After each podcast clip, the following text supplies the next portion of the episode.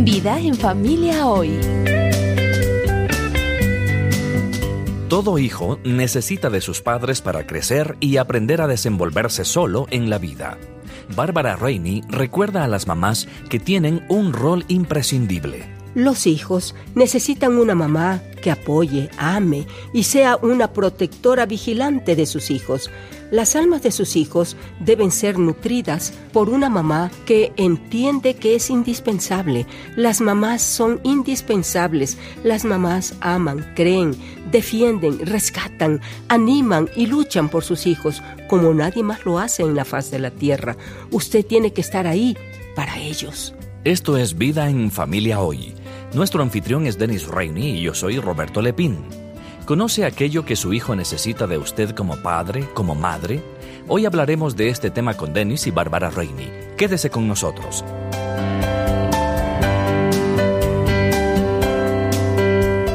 Bienvenida y bienvenido a Vida en Familia Hoy. Gracias por acompañarnos.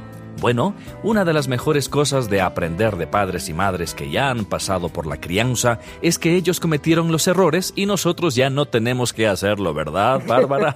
Ojalá fuera tan fácil. Bueno, nosotros fuimos padres.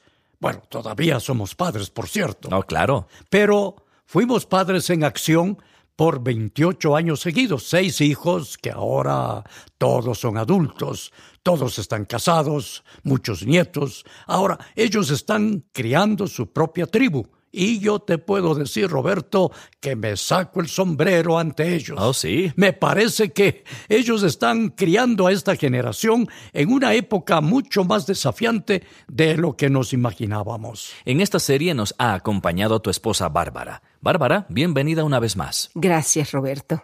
Estamos hablando sobre la crianza porque acabamos de compilar una serie de videos llamada El arte de ser padres. Esta serie es el plato fuerte de la iniciativa para fortalecer la crianza aquí en Vida en Familia. Su iglesia puede usar los videos de El arte de ser padres para verlos en grupos pequeños. Puede usarlos en la sala con sus vecinos, les invita a cenar y luego ven la serie de videos, y esto nos llevó a producir una película llamada Como Flechas, que también está disponible para que usted pueda comprarla. El arte de ser padres es el lugar donde nace todo lo que hemos dialogado en esta serie.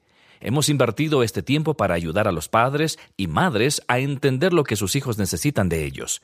Ustedes escribieron esas necesidades en Twitter y ya hemos cubierto la mitad de su lista de 10 tweets. ¿Quieren recordarnos cuáles fueron los cinco primeros que ya vimos, Dennis? Ah, creo que sería bueno, sí. Pero comienza desde el 10. Son los primeros cinco, pero... Muy bien, estamos en una cuenta regresiva, Bárbara, hasta llegar al número uno. el número 10, Roberto, es un hogar que no pone a los hijos en el centro. Sus hijos necesitan que el hogar en el que ellos crecen no gire alrededor de ellos. Exactamente, Roberto. Número 9 es un hogar guiado por padres intencionales que tienen un propósito. Eso significa que padres y madres realmente meditan bien a dónde llevan a sus hijos, cuál es el objetivo que quieren alcanzar cuando lancen su flecha. Sí. Usted piensa, ¿por qué hacemos lo que hacemos? ¿Cuál es nuestra meta? Muy bien, ¿qué más? Número 8. Un hogar seguro. La seguridad no es lo mismo que un sistema de alarmas.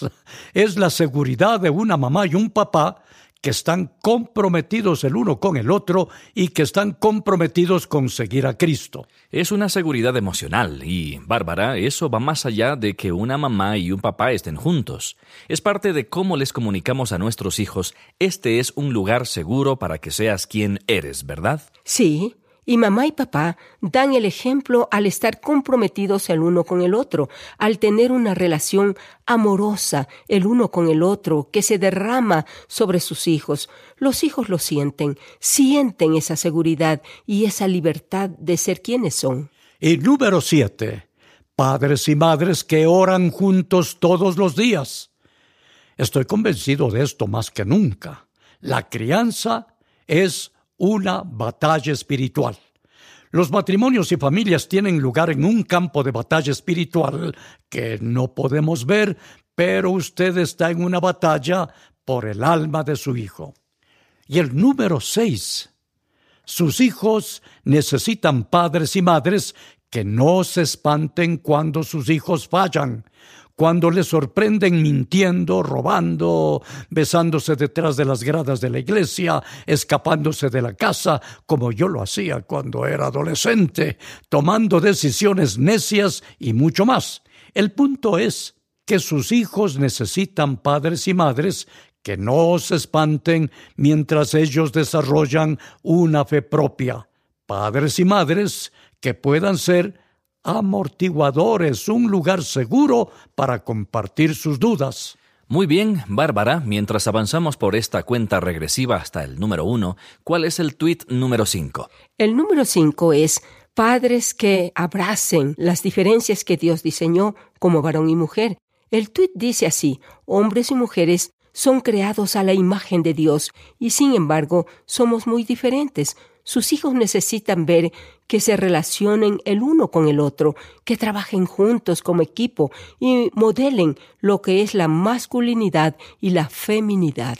Nuestros hijos necesitan entender su propia identidad. Así es. Su propio sentido del hecho que Dios los creó varón o mujer y lo que eso significa. Y parte de la manera en que lo entienden es al ver que mamá y papá entienden lo que es ser hombre o mujer y luego les dan ejemplo de eso. Sí, y ese es el mejor lugar para que ellos lo descubran, no fuera en el mundo, no con los maestros en la escuela o los demás niños en el parque. Tiene que venir de mamá y de papá en casa al verlos relacionarse el uno con el otro en el día a día, año tras año. Y no tiene que ser perfecto. Por supuesto que no. Bueno, solo tiene que entender lo suficiente sobre qué es la masculinidad, en qué sentido es diferente a la femineidad.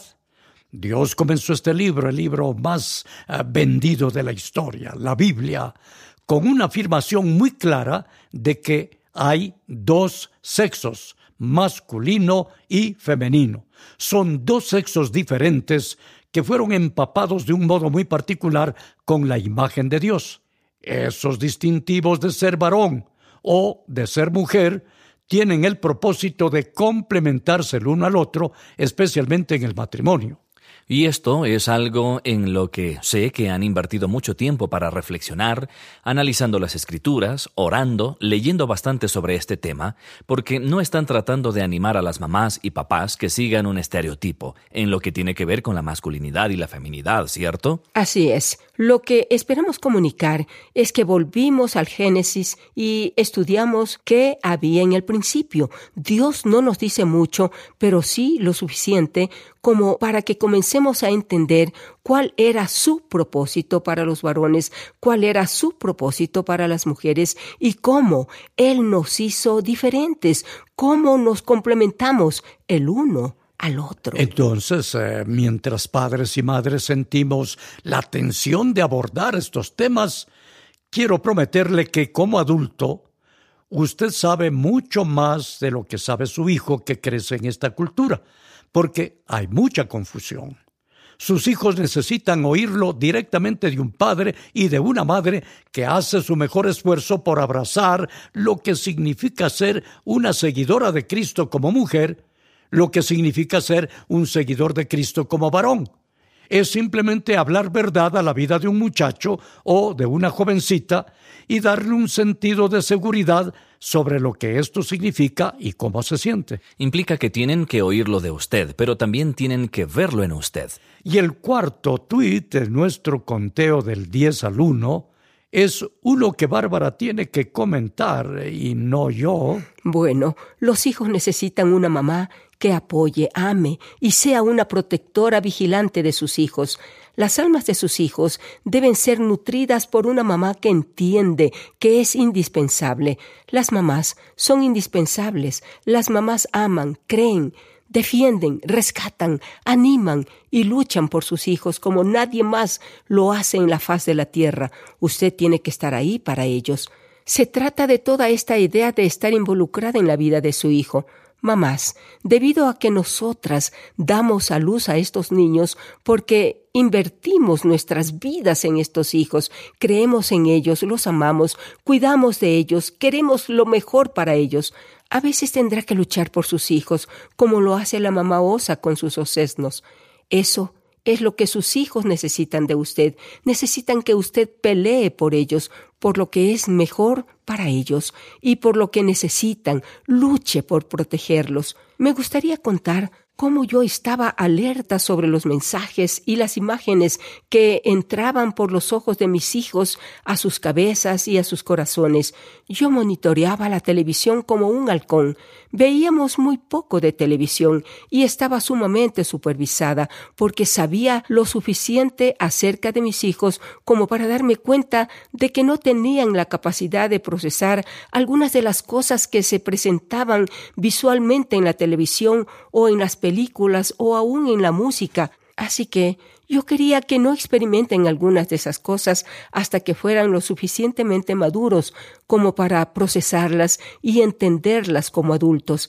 Esa fue una de las maneras en que protegí a mis hijos.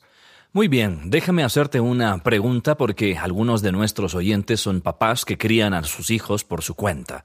Mamá no está allí, ya sea por una muerte o por un divorcio. No hay una mamá en el hogar para que sea la defensora, vigilante, la protectora y la guardiana.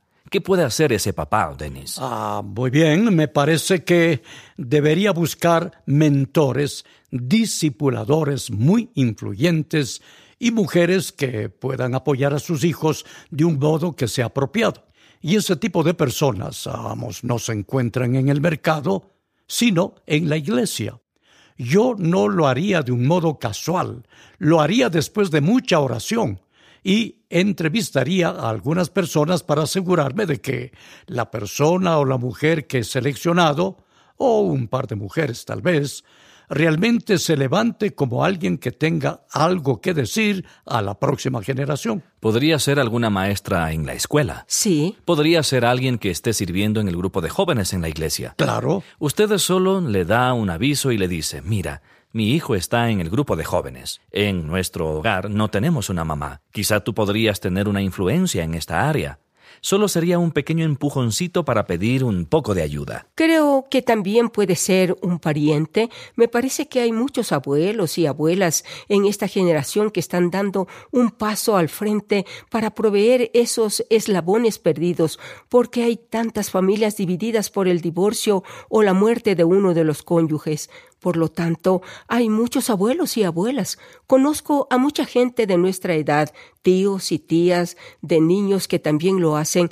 Por eso creo que hay muchas oportunidades. Solo tiene que pedirle a Dios que le guíe. Y solo necesitamos decir aquí que debido al entorno en el que vivimos debemos tener los ojos muy abiertos. Así es. Para tener un mentor del sexo opuesto para su hijo o incluso un mentor del mismo sexo para su hija que no es parte de la familia, hay que asegurarse de hacer la debida investigación a la que te refieres, Denis, sin dejar esa relación sin supervisión. Estoy totalmente de acuerdo. Bien, nos quedaron los últimos tres tweets para el programa final de esta serie. Estoy seguro de que nuestros amigos y amigas no querrán perdérselos.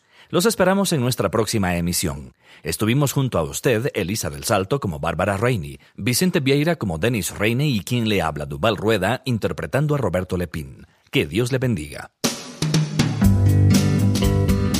Usted acaba de escuchar Vida en Familia Hoy. Si desea oír programas anteriores, visite vidaenfamiliahoy.com. En nuestro sitio web también encontrará recursos útiles para su familia, un vínculo para nuestra página en Facebook y los medios para ponerse en contacto con nosotros.